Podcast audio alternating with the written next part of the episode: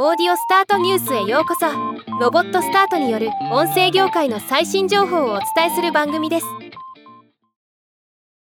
2024年3月9日ポッドキャストのイベントポッドキャストフリークス2024が開催されます。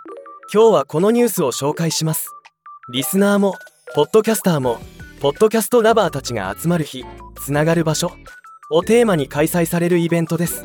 参加番組は24番組。サポーターも35番組とかなりの数になっています。イベント概要は各番組の公開収録ブース出展グッズ販売など盛りだくさん。